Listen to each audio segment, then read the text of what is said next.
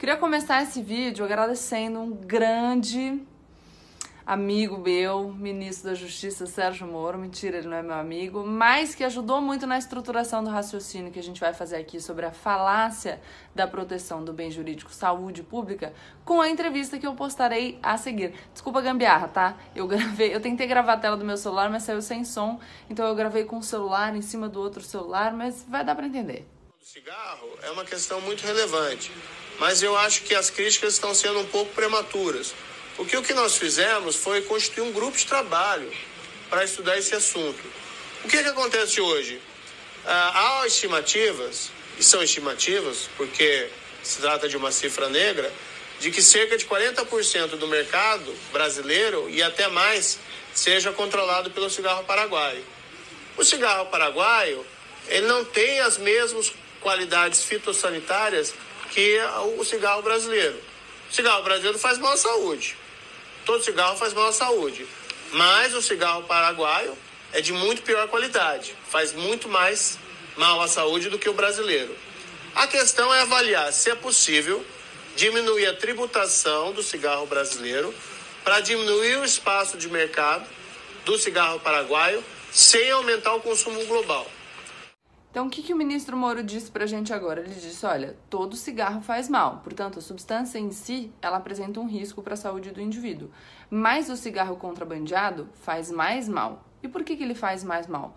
Porque sobre ele não existe nenhum controle. Não sabe que substância tem lá, não sabe qual o grau de pureza, você não consegue fazer uma bula que vem ali atrás do cigarro, quanto tem de cada coisa. A pessoa não sabe exatamente o que, que ela está consumindo. Então você não consegue controlar o dano funciona igual com a droga. Só que a diferença da droga do cigarro é que enquanto com o cigarro a gente tem 40% de mercado clandestino, com a droga a gente tem 100% de mercado clandestino. Outra coisa que o ministro Moro fala nesse discurso que a gente pode perceber como uma estratégia muito interessante para lidar com substâncias nocivas é: ele diz, olha, é, pode ser que de fato essas críticas em relação à diminuição da tributação do cigarro sejam pertinentes, mas a gente precisa avaliar se a gente consegue diminuir a carga tributária e aí, consequentemente, aumentar o consumo do cigarro que tem um melhor controle fitossanitário, sem aumentar o consumo global. Pensa com a droga. Se a gente tem uma regulamentação dessas substâncias de forma é, muito incisiva, o que a gente consegue fazer, por exemplo, é tributar de forma mais significativa as drogas que apresentam um potencial lesivo maior e tributar de forma menos significativa as drogas que, que apresentam um potencial lesivo menor. E aí você tem um contra-incentivo ao uso das, das drogas de potencial lesivo mais significativo. E isso hoje, na verdade, é o contrário do que pensa o crime organizado, porque quanto mais dependente você tiver da substância, mais garantia eles têm de que você vai usar sem parar. Então, o que eles objetivam é só o lucro. O crime organizado definitivamente não está pensando na saúde pública. Se a gente regula as drogas, em vez de só proibir e olhar para elas desse modo desesperado, meu Deus, mal da humanidade, a gente consegue é, desenvolver um controle mais efetivo e, de fato, proteger a saúde pública, que hoje em dia a gente não protege. Existe um estudo feito por uma moça chamada Luciana Teixeira no âmbito da Câmara dos Deputados é uma análise dos impactos econômicos da descriminalização do uso de cannabis. E ela avaliou quanto que o Estado gasta com segurança pública, incluindo aí sistema carcerário, portanto, os presos que estão encarcerados por crimes relacionados a drogas, o sistema judiciário e o sistema policial em comparação com o que o Estado gasta por ano com saúde pública relacionada a drogas. Enquanto o Estado gasta 4 bilhões com segurança pública, ele gasta só 700 milhões com saúde pública. E aí gasta com a segurança pública 4 bilhões, pega essas pessoas que são presas como traficantes e joga num sistema carcerário superlotado que tem condições de saúde absolutamente precárias.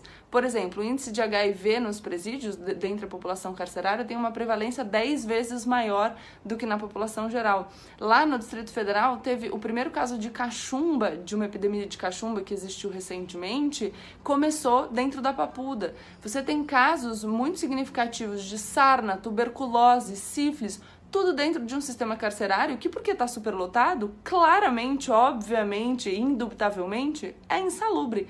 Então, será que a gente está produzindo, protegendo, protegendo a saúde pública? Eu acho que não.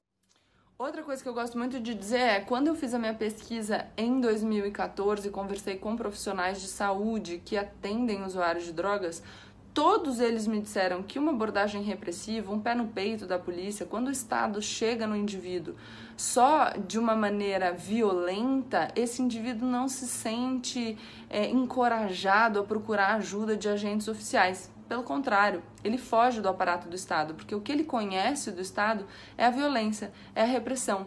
Uma pessoa para buscar ajuda por dependência de droga, ela tem que encarar não só a dificuldade que ela tem pela doença que ela tem, porque a dependência é uma doença, mas também a questão relacionada ao estigma. Ela sabe que ela vai sofrer preconceito. Ela sabe que as pessoas vão olhar para ela e achar que a pessoa é uma sem vergonha, mau caráter, que não tem força de vontade. E antes que alguém diga, ah, mas é falta de vergonha na cara mesmo, eu vou, vou, vou dar exemplos para vocês refletirem hoje, só um pouquinho. Pensa aí, nem é cocaína, hein, gente? Pensa aí como é difícil fazer dieta e parar de comer doce, hein? Quanta gente aí furou a dieta nos últimos dias? Não conseguiu ter força de vontade para resistir nem a comida. Quanta gente que tem uma doença, por exemplo, diabetes, que não pode consumir carboidrato e doce e come mesmo assim? Quantas pessoas que tiveram problema do coração e o médico pediu para cortar gordura e acha muito difícil? Quantos de vocês demoraram muito tempo para sair de um relacionamento abusivo, mesmo depois de perceber que aquilo estava te fazendo mal?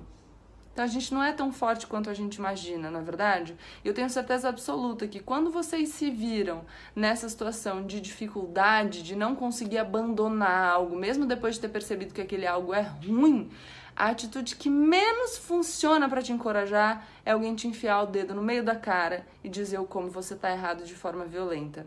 Né? Então, uma abordagem é, de capacitação do indivíduo, uma abordagem de, de cooperação, de troca, é muito mais produtiva do que algo impositivo, do que algo violento, do que algo repressivo. E isso não sou eu que estou falando, são os profissionais que são especialistas nessa área e com quem eu tive a oportunidade de trocar esse tipo de informação.